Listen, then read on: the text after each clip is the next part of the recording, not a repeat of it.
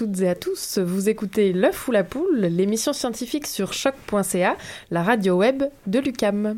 Alors à l'émission euh, ce soir, nous avons un gros programme et du monde dans les studios. Donc je commence tout de suite par Damien, mon co-animateur. Bonsoir Karine. Salut Damien. Élise, salut Allô. Élise.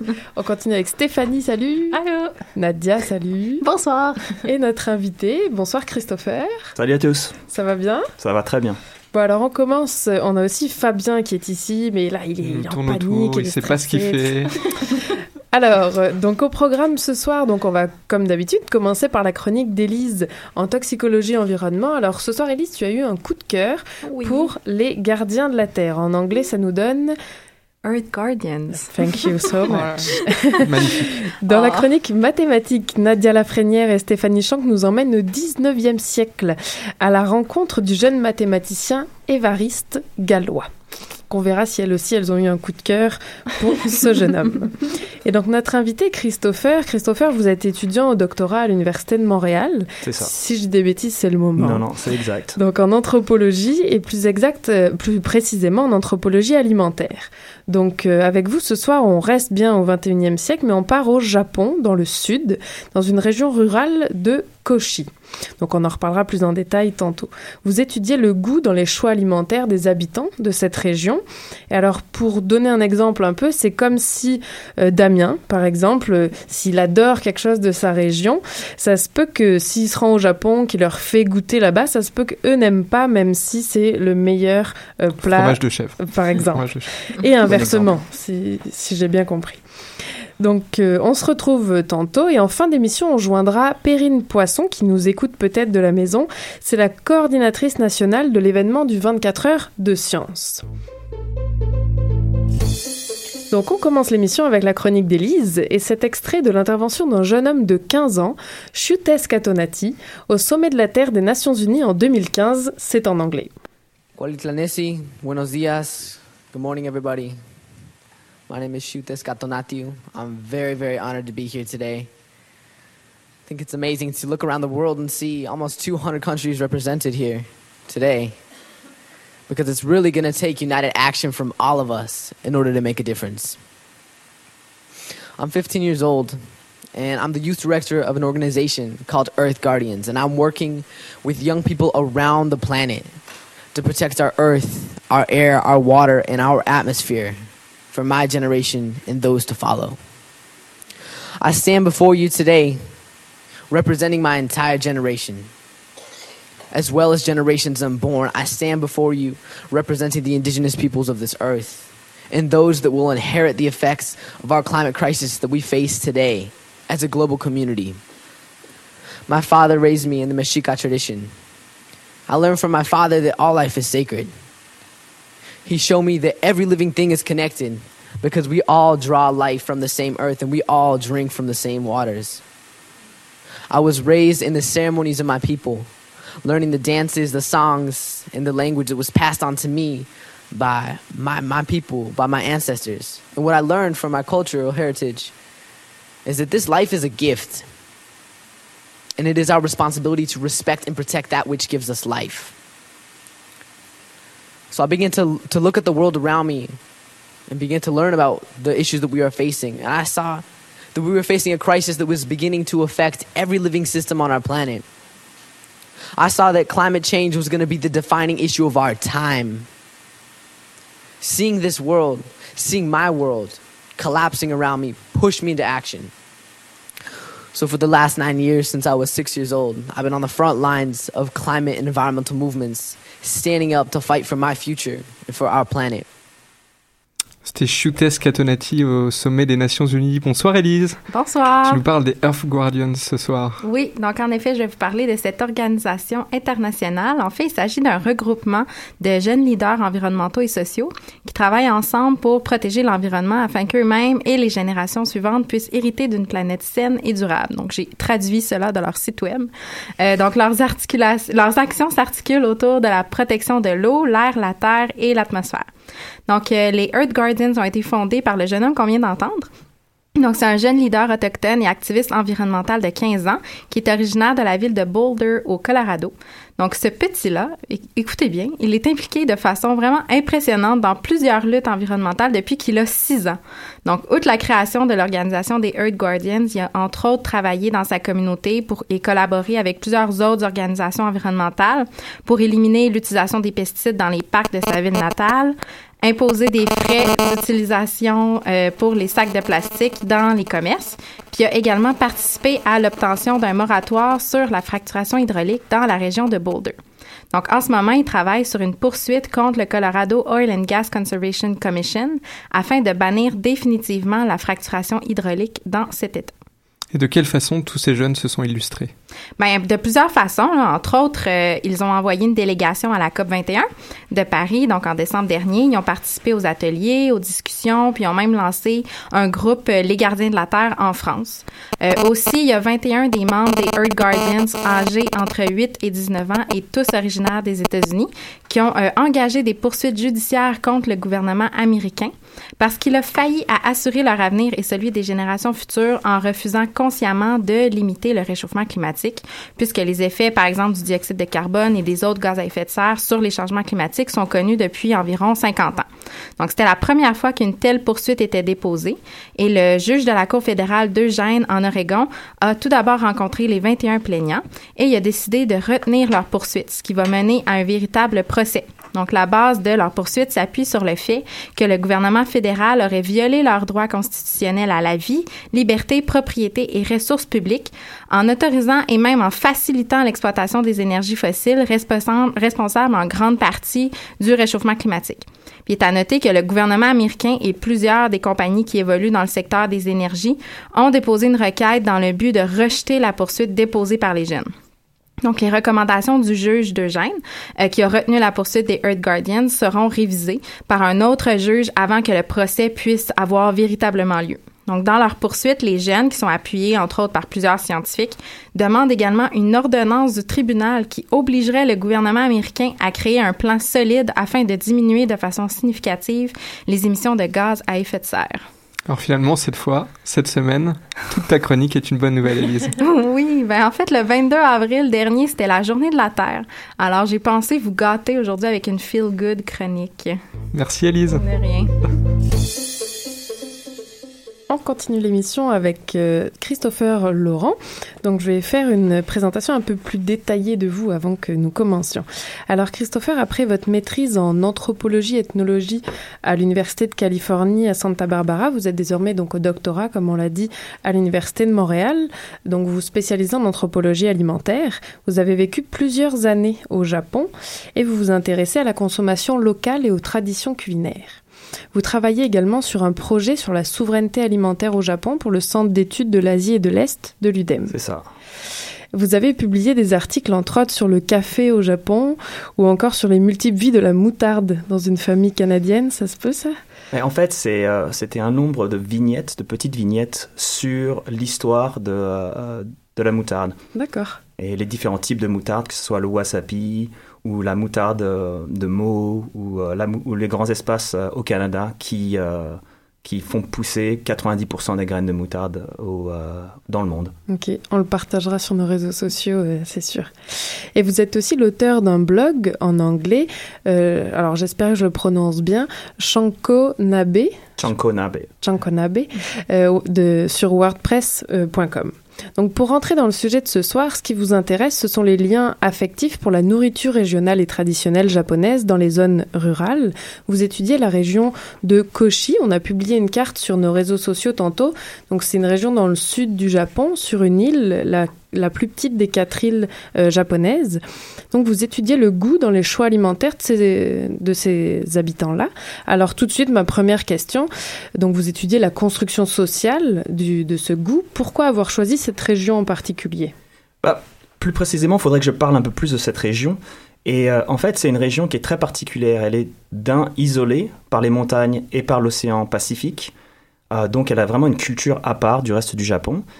Euh, et, de deux, c'est une, une, région plus, très pauvre. C'est une région qui est la deuxième région la plus pauvre au Japon. Donc c'est une région qui dépend énormément de la pêche et de l'agriculture et qui éprouve une, énorme, une énorme fierté euh, pour leur patrimoine culinaire. Donc c'est vraiment un exemple très particulier.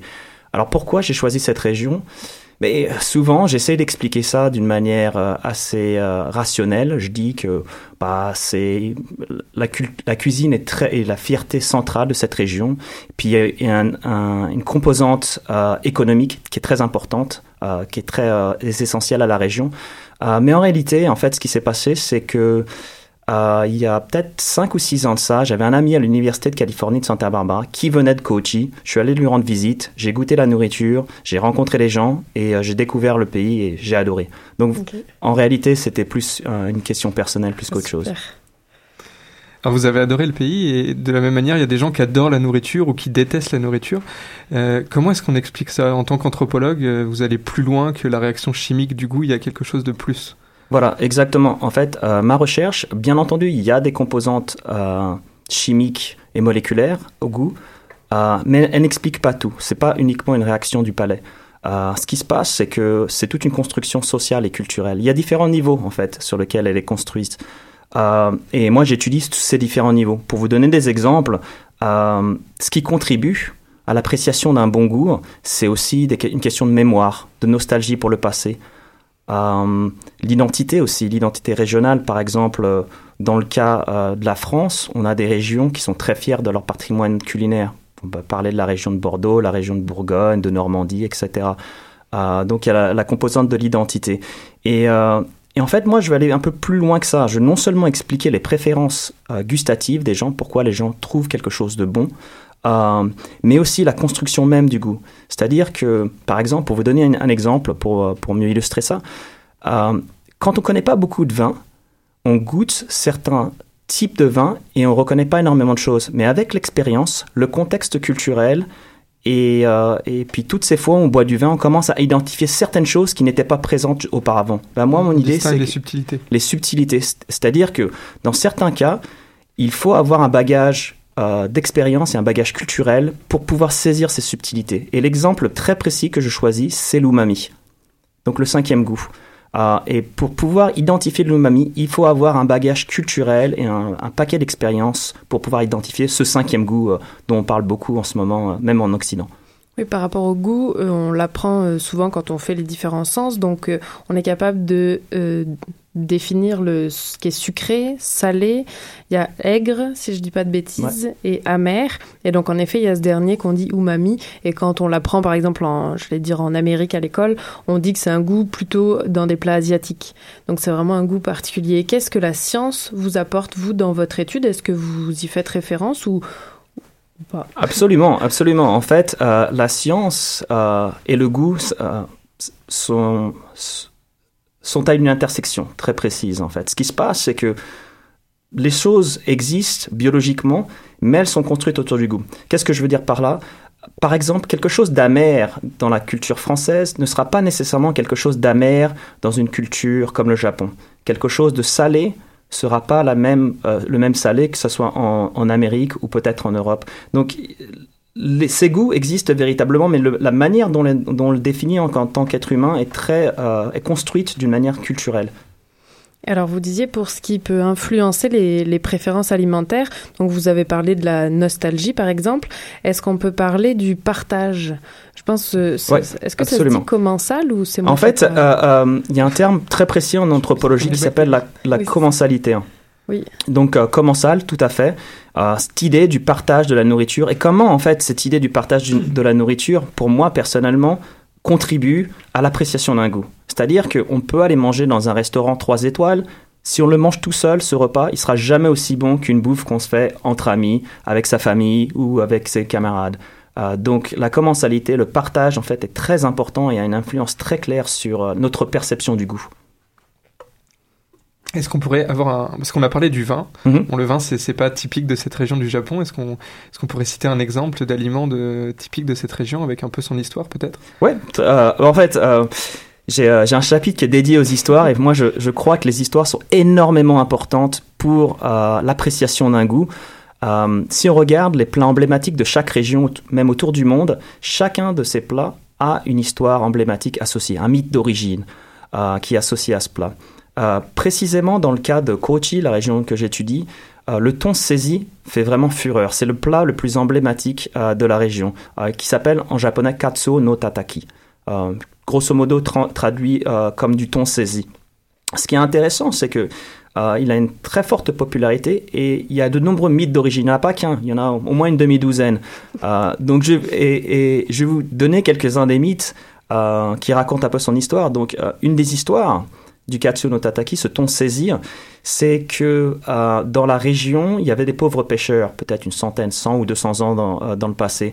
Et ces pêcheurs, c'était des, des, pêcheurs de thon. Ils allaient pêcher leur thon et ils revenaient sur la plage affamés mais bien entendu, à cette époque, il n'y avait pas de la réfrigération, il n'y avait pas de frigo, il n'y avait, pas de, avait pas de glace. Donc, euh, pour euh, éviter les intoxications alimentaires, ils faisaient griller le thon, l'extérieur du thon. Et bien entendu, bien entendu, ils étaient trop pauvres pour se permettre de la sauce de soja. Parce qu'il faut se dire que la sauce de soja n'était pas accessible il y a 100 ou 200 ans. C'était vraiment euh, une marque de luxe, en fait. la sauce de soja n'était pas accessible aux pauvres pêcheurs. Donc, à la place d'utiliser de la sauce de soja sur leur thon saisi. Ils jetaient des poignées de sel dessus. Et comme ça est né euh, le Katsuo no Tataki. Euh, c'est une histoire intéressante et c'est une histoire qu'on me répète de nombreuses fois, mais il y a énormément de mythes euh, d'origine qui circulent. les historiens aussi m'ont donné d'autres interprétations des origines, mais en fait le problème, c'est que avec euh, euh, ces, histoires, il est très très difficile de déterminer précisément l'origine d'un plat. Donc tout ce qu'on peut avoir, c'est faire une collecte des différents euh, types d'histoires et les mythes d'origine, puis après les comparer. Mais on ne peut pas vraiment déterminer lequel est le plus vrai que l'autre. Et alors, qu'est-ce qui assure la transmission de ces préférences? Parce que donc là, on entend certains euh, préfèrent tel, euh, tel plat, d'autres tel autre, mais qu'est-ce qui assure que de génération en génération, euh, il y a cette transmission? Je pense que vous étudiez, vous utilisez la méthode que vous appelez la généalogie du goût et des saveurs. Est-ce que vous pourriez nous en dire un peu plus sur ça? J'appelle ça une généalogie. En fait, c'est un modèle que j'ai construit pour essayer de décomposer en fait quels sont les facteurs socioculturels qui influencent le goût, quels sont les éléments culturels qui font que le goût change? Ah, et j'ai décomposé ça en trois niveaux. Un niveau individuel, un niveau régional et un niveau national. Par exemple, en France, on aime bien le vin, mhm. mais si on parle de la région du Bordeaux, on aime bien le vin de Bordeaux. Donc il y a vraiment une spécificité nationale et une spécificité en plus euh, régionale. ce qui vient de la, euh, de, la transmission, en fait, euh, ce qui a d'intéressant, c'est que dans la région que j'ai étudiée, il y a un effort constant de revitaliser et de transmettre euh, le patrimoine euh, culturel. Mais malgré tout, en fait, les jeunes générations ont tendance à préférer certaines choses. Et j'en suis arrivé à cette conclusion que on peut essayer de transmettre la culture, mais la culture se transforme toujours. Donc rien n'est statique. Euh, même les plats qui sont jugés ancestraux se sont transformés au cours du temps. Donc il y a un effort constant dans de, la part de pratiquement toutes les cultures d'essayer de transmettre les valeurs, les éléments culturels, mais il y a toujours une autre force qui rentre en jeu, c'est la force de la transformation, euh, qui est inévitable. Euh, donc on voit, dans, la région que j'étudie, on voit vraiment les deux. On voit vraiment euh, des tentatives de préserver le patrimoine et des transformations qui prennent place malgré tout. C'est pour ça que c'est difficile de retracer les origines aussi, parce Absolument. que le, plat va se transformer, donc on a du mal à savoir qui, était le plat vraiment à l'origine. Exactement, et les historiens, en fait, en parlant de ce ton saisi, Katsu no Tataki, ils ont, ils ont remonté dans le temps sur les textes anciens et ils ont détecté, en fait, euh, ils ont retrouvé des, traces de Katsu no Tataki, mais le Katsu no Tataki était servi dans des barriques. Donc ils se sont, ils, ils sont arrivés, arrivé à la conclusion que c'était un produit liquide fermenté de poisson. Et pas, pas du tout la même chose, pas du tout le ton saisi dont on fait part euh, aujourd'hui. Donc il y a des transformations. Même le même nom peut devenir quelque chose d'autre avec le temps. Alors, quelle est votre méthode pour euh, pouvoir euh, faire ces analyses? Vous avez dit tantôt, vous êtes allé sur place, du coup, vous interrogez les gens, vous goûtez vous-même Absolument.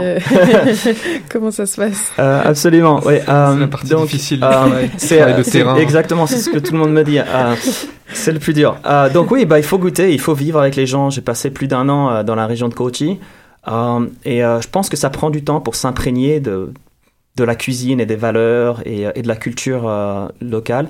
une des méthodes qui est très souvent utilisée en ethnologie ou en anthropologie, c'est l'observation participante. Grosso modo, c'est observer tout en participant. Ah, Donc on peut participer euh, en consommant la nourriture, mais participer aussi en faisant la nourriture, en apprenant. Euh, par exemple, le, on parlait de la transmission. Bah, moi, je suis allé dans les montagnes euh, voir des grands-mères qui avaient des recettes qui étaient très rares et qui m'ont transmises et qui m'ont expliqué le processus parce que je pensais que le processus d'apprentissage était essentiel pour comprendre euh, la cuisine de cette région. Là, vous avez dit grand-mère, d'ailleurs, juste par curiosité, est-ce que c'est autant les grand-mères que les grands-pères ou c'est plus les femmes là Intéressant, ouais. euh, les, les, dans la région que j'étudie, dans beaucoup de cultures autour du monde, euh, les gardiens euh, de la cuisine, de la culture culinaire, ou les gardiennes, je devrais dire, ça, ça a tendance d'être les femmes. Okay. Donc pour la plupart des cas, pour moi, tout ce qui était très, considéré très traditionnel, c'était des vieilles grand-mères qui, euh, qui me le transmettaient. D'accord, parce que c'est vrai que vous parliez de pêcheurs tantôt, donc on peut s'imaginer qu'il n'y avait pas forcément de femmes sur ces bateaux ouais. de pêche-là, donc à quel point les hommes pouvaient eux-mêmes transmettre. Euh, c'est certaines...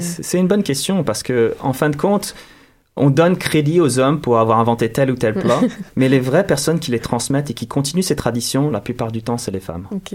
Qui les améliore peut-être. Qui les améliore et qui contribue, qui contribue aussi à, à, au développement de la culture culinaire. Alors, est-ce que vous-même vous êtes bon cuisinier? On m'a dit, on m'a dit que c'était bon ce que je faisais, mais euh, c'est difficile de juger sa propre cuisine. Oui. Euh, c'est relatif. Euh, comparé aux grand-mères des montagnes de Kochi, non, je suis pas un bon cuisinier. Je suis pas un bon cuisinier. Mais ça dépend. Comparé à quelqu'un qui cuisinerait jamais, oui, je suis un bon cuisinier. Donc c'est vraiment un concept relatif. Et pour revenir sur le, le umami, le, mm -hmm. le cinquième goût, c'est comment est-ce qu'on pourrait le, le, définir? Il y a peut-être un exemple de plat. Est-ce qu'il y a un exemple de plat de cette région qui a ce goût-là? Alors le thon saisi peut-être ça. Le, le thon, de thon saisi parce que en fait l'umami c'est non seulement un goût, hein, le cinquième goût, mmh. mais c'est aussi utilisé dans la langue de tous les jours comme étant un goût délicieux. Donc souvent dans le discours, dans ce que les gens me disaient, ils me disaient ah mais si tu coupes ton euh, ton thon saisi de cette manière, il y aura plus d'umami. Euh, donc euh, ça se confondait. Est-ce que c'est umami, tu veux dire que c'est délicieux, ou c'est umami le cinquième goût umami? Donc c'est très difficile, euh, c'est très difficile à définir. Euh, les, si tu bois plus de bière, ta poutine elle sera plus umami. Voilà. Mais euh, les, les, les, gens essayent de décrire ça d'une manière, euh, un goût délicieux savoureux uh -huh. qu'on trouve souvent, par exemple dans le dashi, le bouillon de poisson. Donc le bouillon contient beaucoup d'umami selon la définition japonaise de l'umami. Okay. Est-ce que vous avez un autre exemple d'une histoire Vous disiez vous avez un chapitre entier sur les histoires d'aliments. Est-ce que vous avez un autre plat ou euh, Ok, bah, euh, je peux continuer avec toutes mes histoires. Je peux continuer pendant 45 minutes si vous voulez. J'ai plein d'autres histoires. Donc, euh, il euh, y a un plat qui s'appelle Sawachi Ryori et c'est une grande assiette partagée. Okay. Où, où lors de festivals, en fait, on s'assemble autour de grandes tables et on met tout au milieu d'une assiette. Plein de différents plats partagés. Et quand je demandais aux vieilles dames qui préparaient ces repas, je me disais pourquoi vous mangez sur ces grandes assiettes et pas comme le reste du Japon où vous avez des petites assiettes et vous partagez pas sur des grandes assiettes? Puis les vieilles dames m'ont expliqué, bah, tu sais qu'autrefois, là, nous, on devait euh, faire la cuisine et rester dans la cuisine. On pouvait pas participer avec tout le monde au repas, on pouvait même pas boire avec les autres. Euh, on était tenu de rester dans la cuisine et puis d'apporter les plats aux hommes. Euh, donc, on a développé ce système avec des grandes assiettes où on avait on apportait tout sur des grandes assiettes en un service au lieu de faire des allers et euh, allers-retours euh, à la cuisine. Et, et, puis ils ont développé ce type de cuisine. Bien entendu, c'est une histoire, c'est un mythe, et il y a beaucoup, il y a beaucoup d'autres raisons derrière ces plats, mais c'est une histoire intéressante, et c'est une histoire en fait qui permet de faire perdurer en fait, de faire continuer cette, cette culture en fait. Les histoires sont tout aussi importantes que le contenu même ou que le plat en, en soi. Est-ce qu'on retrouve des fois des mythes qui se ressemblent entre différentes régions du monde? Par exemple, le, cette histoire du poisson que les, les pêcheurs euh, euh, cuisinaient très rapidement sur la plage en revenant de la pêche, peut-être au, au, soir qui tombe. Est-ce qu'on la retrouve dans d'autres ah, régions du monde euh, qui sont très éloignées du Japon? Le, Les histoires, parmi les histoires et les mythes, en fait, il n'y a pas d'histoire précise que je retrouve euh, constamment dans différentes cultures, mais il y, y, a une chose qui revient euh, souvent. Souvent, dans les, euh, euh, la cuisine de la région de Kochi est définie comme une cuisine avec un goût très fort. C'est-à-dire qu'ils utilisent beaucoup d'ail, de l'ail cru, du gingembre, etc. Des goûts très très forts. Et, euh, et puis ils m'ont expliqué, nous on a une personnalité forte, c'est pour ça qu'on mange des, euh, euh, des, euh, la nourriture qui a énormément de goût, énormément de punch. Et euh, ça, vous l'entendez partout autour du monde. Les gens au Mexique vous disent, nous, on aime bien, bien pimenter parce qu'on a une personnalité forte.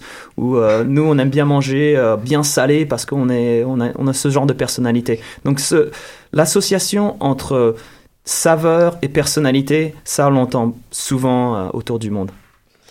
Et je repensais à une question sur la hum, transmission. Donc, on parlait de génération en génération, mais est-ce qu'il y a une transmission entre régions et à l'échelle de la nation, je dirais? Par exemple, pour le ton, euh, comment vous avez dit le Euh, ton? Le, le ton saisi, c'est le Katsuo no Tataki, ouais. Voilà. Euh, est-ce que lui, par exemple, les gens de la région aimeraient que, ça, au niveau national, ça soit plus populaire, par exemple? Mais euh, c'est intéressant parce qu'il y a des campagnes pour répandre ce ton euh, dans le reste du Japon. Mais ce que j'entends constamment avec les gens de la région de Kochi, ils me disent non mais ils essayent de le faire à Tokyo, ils essayent de le faire à Kyoto. Et, Ils euh, savent pas le faire. Ils savent pas le faire. Et là, c'est un, c'est un grand problème avec moi parce que j'ai passé tellement de temps avec eux que j'ai commencé à incorporer les mêmes valeurs qu'ils avaient. Et du coup, moi, quand je vais à Tokyo, quand je vais à Kyoto, je vais à Osaka et je goûte le katsu no tataki, c'est pas bon. c'est pas, le- c'est pas le même. Ils, ils le font pas aussi bien. Alors, je sais pas si c'est une réalité ou si c'est moi qui a, qui a incorporé des valeurs culturelles et euh, un imaginaire qui me dit non, mais ça peut que être bon dans cette région.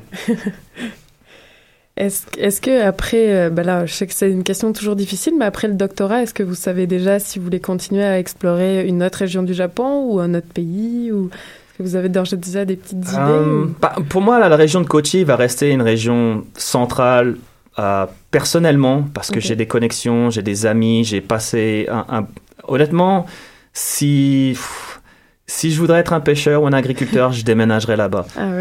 Euh, donc, euh, je suis vraiment euh, engagé avec cette région.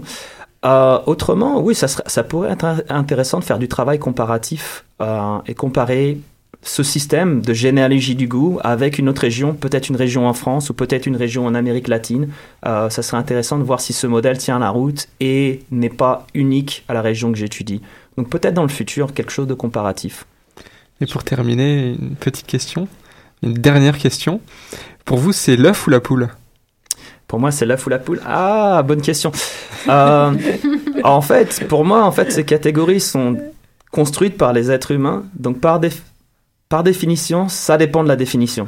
Alors, qu'est-ce qu'est un œuf et qu'est-ce qu'une poule? Quand on répondra à qu'est-ce qu'est un œuf, qu'est-ce qu'est une poule, je pourrais dire c'est la poule ou c'est l'œuf. Ça, c'est une bonne réponse. Moi, j'avais juste une petite remarque. C'est vrai que si vous choisissez d'aller en France pour comparer, peut-être boire du vin, je sais pas si c'est bien pour euh, écrire une thèse après ou en tout cas des, des articles. Si vous buvez Ah non, mais euh, bah, une, une autre chose sur la région de Kochi à savoir, c'est une région qui a une réputation de grand buveur. C'est-à-dire que quand je faisais mes entretiens, quand j'allais rendre visite à l'agriculteur à 10h du matin, j'étais obligé de passer par là. Je devais boire un coup avec lui. C'était euh, c'était essentiel, un, un- un élément social central. Euh, donc ouais, euh, je, je vais même dédier une partie de ma thèse à l'importance de l'alcool et le goût. Comment l'alcool influence la perception du goût. Bon, bah, votre soirée de thèse, vous savez quoi proposer aux gens qui viendront vous voir, en tout cas. Bon, allez, autre élé- élément social important, euh, la musique. Donc on va faire une petite pause musicale. Não.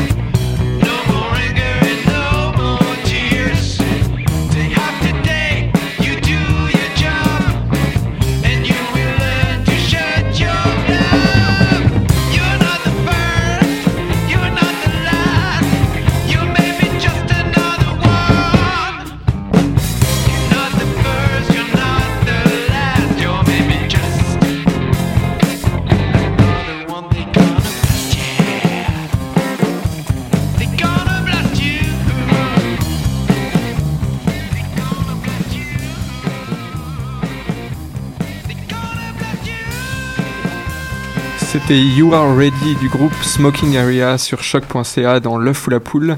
Le groupe Smoking Area sera en concert au Metropolis pour la finale du concours Emergenza le samedi 14 mai prochain. Alors, si vous avez aimé ça, venez les encourager nombreux. Si vous avez aimé aussi notre invité, vous pouvez aller en savoir plus sur son blog chanteconabe.wordpress.com. C'est en anglais par contre, c'est ça hein C'est ça. Et on continue maintenant avec le coup de cœur, le crush de Nadia et Stéphanie. Évariste Gallois. Avant, faut pas oublier l'énigme de la semaine dernière. Ah, vous sautez pas direct sur euh, Évariste. Gallois, vous lui laissez un on peu de... laisse un peu de suspense. Donc, la semaine dernière, on vous avait posé l'énigme suivante. Sachant que Montréal est entouré de neuf ponts la reliant à la rive nord et de sept ponts avec la rive sud, est-ce que c'est possible de tous les parcourir une seule fois? Et est-ce que c'est possible de le faire et de revenir à son point de départ? Tout comme notre question, notre réponse se fait en deux parties. Donc d'abord, oui, c'est possible de tous les franchir une seule fois. La raison de ça, c'est qu'il y en a un nombre impair sur chaque rive. Donc en traversant tous les ponts de la rive nord, par exemple, on se retrouve pas à notre point de départ, mais plutôt de l'autre côté de la rivière. Et c'est la même chose pour la rive sud. Donc si on part de la rive nord, on arrivera nécessairement à la rive sud après avoir franchi tous les ponts. Et ça, c'est la deuxième partie de notre réponse. On peut donc pas revenir à notre point de départ. On pourrait le faire seulement s'il y avait un nombre pair de ponts entre Montréal et chaque rive. D'ailleurs, si on pouvait revenir à notre point de départ, on pourrait partir de n'importe où et parcourir tous les ponts. Mais dans la situation qu'on a là, on peut pas, par exemple, partir de Montréal et parcourir tous les ponts parce qu'on resterait coincé sur une dérive avant d'avoir terminé. Donc, c'est maintenant que je parle de Évariste Ah ouais, Gallois. c'est- Je t'ai vu t'allumer, j'ai Les vu ton lumières regard. ouais. Donc, on a décidé de vous raconter sa courte vie bien remplie. Euh, donc, Évariste Va- Gallois, c'est un mathématicien français du 19e siècle. Euh, si on commence par le commencement, ben, il est né en 1811 en banlieue de Paris. Donc, dans une toute autre époque, malheureusement. Euh, ses débuts à l'é- à l'école sont marqués par un manque de motivation dans l'ensemble des matières jusqu'à ce qu'il découvre les mathématiques. Comme Élise. Et d'ailleurs, son maître d'études le décrivait ainsi. Donc, c'est la fureur des mathématiques qui le domine. Aussi, je pense qu'il vaudrait mieux pour lui que ses parents consentent à ce qu'il ne s'occupe que de cette étude. Donc, à l'âge de 16 ans, Évariste tente d'être admis à l'école polytechnique, mais il échoue l'examen. Et c'est vers cette époque-là qu'il va commencer à s'intéresser aux équations qu'on dit résolubles par radicaux. Et Stéphanie va vous décrire ce que c'est. OK. Donc, euh, voilà. En mathématiques, euh, un principe général, c'est euh, souvent qu'on essaie de trouver des solutions à une équation. Donc, en gros, on peut dire, on peut penser à ce qu'on apprend au secondaire quand on dit on- il faut isoler X. Euh, dans certaines équations élémentaires, ça se fait assez bien. Par exemple, si X est notre inconnu et qu'on a l'équation X moins 3 égale 0, ben, en isolant X, on va obtenir que la solution, c'est X égale 3. Mais avec des équations un peu plus compliquées, ça devient beaucoup plus difficile d'isoler le x et donc de trouver des solutions. Donc, par exemple, quand on a des puissances de x dans notre équation, donc des x au carré et au cube, ça complique beaucoup la chose. Et en général, à l'école secondaire, on apprend aussi à résoudre à l'aide d'une formule les équations qui ont des x, x au carré et d'autres constantes. Donc, si ça vous dit quelque chose, le b à la 2 moins 4ac, là, c'est la formule magique. Donc, lui, Évariste, ce qu'il cherchait, c'est de développer des méthodes pour trouver des solutions aux équations de façon générale. Donc, pour les équations, comme on le dit, pour ceux qui ont des x et x au carré maximum, avec d'autres constantes, on a, on a déjà dit que ça existait, mais est-ce que ça existe pour n'importe quelle équation? Et si ça existe, est-ce qu'on peut décrire explicitement la méthode pour les trouver? Donc, en fait, Galois a montré que c'était impossible de décrire une telle méthode dès qu'on a des x exposant 5 ou plus. Et quand c'est possible, c'est ce qu'on appelle euh, euh, le fait que l'équation soit résoluble par radicaux. Cette affirmation-là de Galois va révolutionner complètement la façon d'apprivoiser ou d'analyser certaines équations. Donc, ça, ça le pousse à développer une nouvelle théorie qui porte maintenant son nom, la théorie de Galois. Aujourd'hui, on reconnaît son travail, mais ça n'a pas toujours été le cas. Vu son, jeune âge et qu'il n'avait pas un parcours académique exceptionnel dans les autres disciplines, Galois a souvent été ignoré de la communauté mathématique. Par exemple, une anecdote raconte que Galois aurait écrit un mémoire qui devait être présenté par Louis-Auguste Cauchy, donc un mathématicien tout aussi célèbre, à l'Académie des sciences. Mais Cauchy aurait perdu le mémoire de Galois. Galois était persévérant et aurait réécrit le mémoire pour le présenter à un prix de mathématiques. Par contre, le responsable du concours, Joseph Fourier, un autre grand mathématicien, est mort pendant l'évaluation et le mémoire n'a pas été trouvé. Donc, il a encore été considéré comme perdu. Ce qui fait qu'Évariste Galois n'a pas reçu le prix qui a été décerné à un autre mathématicien. Mais jamais Galois a pu se convaincre qu'il s'agissait vraiment d'une malchance. Et comme si ça allait pas déjà assez mal dans sa vie, euh, quelques temps plus tard, Gallois a été refusé pour la deuxième fois à l'école polytechnique où il rêvait d'entrer. Cette fois-ci, il n'a pas été rejeté à cause de ses mauvaises aptitudes en maths, mais plutôt parce qu'il aurait été fâché que l'examen d'entrée soit aussi facile et qu'il s'en serait plaint. Donc le rédacteur de l'évaluation aurait jugé son attitude impertinente et l'aurait éliminé pour cette raison du concours. On peut sans doute pas négliger la contribution de Galois aux mathématiques modernes, mais c'est quand même un mathématicien qui doit sa célébrité aussi à un fait particulier de sa vie. Il est mort à 20 ans au cours d'un duel dont on sait peu de choses, sauf que Galois lui-même s'est dit mort victime d'une infâme coquette, ce qui laisse sous-entendre des amours malheureux. Ah, Une certaine Stéphanie. Stéphanie. Donc, il est certainement connu pour mais pour vrai, je pense que ça s'appelait Stéphanie. Elle s'appelait vraiment Stéphanie. Donc, il est certainement connu pour sa contribution hors pair à l'algèbre, mais l'âge de son décès rend le tout plus spectaculaire encore. Donc, développer une, télé- une théorie qui révolutionne les mathématiques avant l'âge de 20 ans, c'est quand même extraordinaire. Et en plus, une mort en duel, ben, ça frappe l'imaginaire. Et maintenant, on s'envole vers l'énigme. Ah, wow, quel jeu de mots! Euh, voici l'énigme. Donc, un avion vole en ligne droite entre l'aéroport de Montréal et celui de New York. Quand il n'y a pas de vent, euh, le vol est réalisé dans chaque direction dans le même temps. Maintenant, si un vent souffle à vitesse constante de Montréal à New York, est-ce que l'aller-retour sera plus court, plus long ou de même durée que lorsqu'il n'y a pas de vent? La réponse dans deux semaines. Merci beaucoup les filles pour euh, votre chronique mathématique. Alors, je vais voir avec la technique si nous avons bien Perrine Poisson. Est-ce que tu nous entends, Perrine? Oui, Oui, bonsoir Perrine. Bonsoir, bonsoir. Alors, est-ce que tu vas bien? Oui, très bien, merci. Parfait. Alors ce soir, euh, on t'appelle pour que tu nous présentes le 24 heures de science parce que tu es la coordinatrice nationale de l'événement. Alors on t'écoute. Qu'est-ce que le 24 heures de science? Alors le 24 heures de science, c'est un événement euh, qui va avoir lieu les 6 et 7 mai prochains. Et pendant 24 heures, à travers l'ensemble de la province, il va y avoir environ 300 activités en lien avec les sciences et technologies qui vont être présentées dans à peu près 150 lieux différents. Waouh. Et ça, ça fait déjà, je crois que c'est la onzième année, ça se peut Exactement. C'est la onzième année et le thème cette année, c'est l'écologie. Donc euh, il y a beaucoup d'activités, à peu près la moitié des activités qui vont avoir un lien avec l'écologie. Il y a aussi beaucoup d'autres disciplines qui sont euh, abordées, Euh, mais cette année on fait un clin d'œil particulier à l'environnement, l'écologie, l'empreinte de l'homme sur sur la nature. Est-ce que tu aurais pour nous quelques exemples d'activités? Euh, oui, alors euh, je précisais qu'on peut retrouver toute la programmation euh, du 24 heures de science sur le site internet qui est euh, 24 euh, 20 pardon, science24heures.com avec 24 en chiffres. Euh, et quelques exemples d'activités pour vous, euh, j'en ai vraiment beaucoup. Euh, par exemple, on pourra aller chercher des fossiles à la prairie dans, dans une carrière à la briqueterie Ansom. Euh, D'autres exemples, euh, va y avoir plusieurs activités sur la biologie des abeilles. Par exemple, à Montréal, à Rimouski et à Mont-Saint-Hilaire, il va y avoir des activités sur les abeilles. On va pouvoir visiter des ruchers, goûter du miel, comprendre comment vivent les abeilles et à quels problèmes elles sont confrontées, parce qu'on en parle beaucoup en ce moment. Euh, un autre exemple, une conférence à euh, l'UCAM sur euh, pourquoi le sexe, les origines évolutives du sexe, qui va être proposée par Luc Alain Giraldo, le doyen de la faculté des sciences. Et euh, d'ailleurs, j'en profite pour faire une parenthèse en disant qu'à l'UCAM, euh, il va y avoir un rassemblement d'activités euh, proposées par Parlons Science avec oui. euh, beaucoup de sujets différents. Ça va être vraiment chouette. Oui, je crois que sur le programme papier, ils ont carrément une page tout à eux tellement ils Ouais. proposent d'activités différentes. Exactement, tout à fait. Moi, j'avais noté aussi une que j'aime bien à Saint-Léonard. Peut-être que tu peux nous en dire un peu sur la Société québécoise de spéléologie? Effectivement, il n'y a pas beaucoup de gens qui le savent, mais euh, il y a une caverne, en fait il y en a même plusieurs je crois sur l'île de Montréal, et à l'occasion du 24 heures de science, on va pouvoir s'initier à la spéléologie en visitant la caverne de Saint-Léonard, qui est donc dans l'arrondissement de Saint-Léonard, pas très très loin euh, euh, du centre-ville finalement. Et voilà, donc on va pouvoir mettre un casque et, et visiter une caverne avec des spéléologues. Waouh, c'est génial. Ouais. Et euh, c'est vrai, on le rappelle, donc c'est dans toutes les villes du Québec.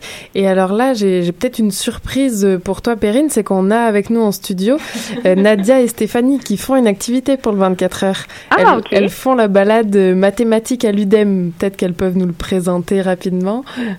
Bon, en fait, il y a un colloque euh, maths et environnement toute la journée du vendredi, donc le 6, je crois. Euh, et une des pauses du colloque sera notre balade, euh, donc maths en ville, où on expliquera où les maths se trouvent dans l'environnement. Super. Est-ce que Perrine, tu aurais un, un message à, à ajouter sur le 24 heures? Eh ben, euh, moi, je vous propose euh, de soit de- aller chercher le programme en ligne ou bien de télécharger l'application que vous pouvez trouver euh, sur le Google Google Play. Euh, et puis de vous euh, noter vos coups de cœur et de vous préparer un parcours euh, pour euh, découvrir les activités qu'il y a dans votre région en fonction de vos intérêts. Sur le site web, vous allez retrouver un moteur de recherche très bien fait qui vous permet de choisir en fonction de votre ville, de, vos intérêts, des disciplines que vous aimez, des types d'activités qui vous plairaient et puis ensuite eh ben vous vérifiez les horaires et, et vous faites un super parcours. Super. Ah bah merci beaucoup, en tout cas ça donne envie et euh, bah, on se reverra euh, certainement à cette occasion-là. Merci beaucoup Perrine. Ben, ça me fait plaisir. Bonne soirée. Au revoir. Au revoir. Alors, comme vous l'a dit Perrine, en effet, on, retrouve toutes les informations du 24 heures de science qui a lieu cette année le 6 et 7 mai sur leur site internet science24 heures avec un s.com. Ils sont aussi sur Facebook et sur Twitter. N'hésitez pas le jour J si vous allez à une activité à faire mousser les réseaux sociaux, comme on dit. Et c'est organisé par euh, l'association Science pour tous euh, basée à Montréal. Merci Karine. Il nous reste à remercier notre invité de ce soir. Merci Christopher. Merci. On rappelle euh, votre blog, donc euh, shankonabe.wordpress.com, qu'on mettra en lien de toute façon sur les pages de nos réseaux sociaux. Merci à Elise pour sa chronique Bonne Nouvelle hein, de ce soir. Merci à Nadia et Stéphanie de nous avoir parlé de leur amour secret. Merci à Tristan à la technique. On ne se retrouve pas la semaine prochaine Non, exactement. On se retrouve pas la semaine prochaine, Damien. Et pourquoi, Damien? Parce qu'on se retrouve pour une semaine entière du 9 au 13 mai pour animer une quotidienne pendant le congrès de l'ACFAS ici à l'UCAM, tous Alors, les matins. C'est très tôt, en tout cas pour moi. C'est à 8 heures du matin dans l'Agora de l'UCAM. Et mais ce sera en public pour tous les Et voilà. leftos. Et donc pour tous les leftos et même ceux qui, comme moi, feront des efforts cette semaine-là, vous pouvez tout à fait venir assister à l'émission en direct. C'est ça, on sera tous les matins dans l'Agora. Voilà, donc on méritait bien une petite semaine de vacances avant ça. Exactement. En attendant, vous pouvez nous retrouver sur les réseaux sociaux, notre page Twitter, notre page Facebook et notre blog sur le site de l'agence Science Presse. Bonne à bientôt. soirée. Qui était le premier sur Terre C'était l'œuf ou la poule? Moi, je pense que c'est l'œuf. Moi, non, moi, non, je pense que c'est poule. Pour moi, c'est la poule. Il y a bien fallu qu'elle sorte de quelque part, la poule. Parce que la poule, elle prend des œufs. Mais pourquoi c'est la nuit Elle est bien née quelque part, d'un œuf.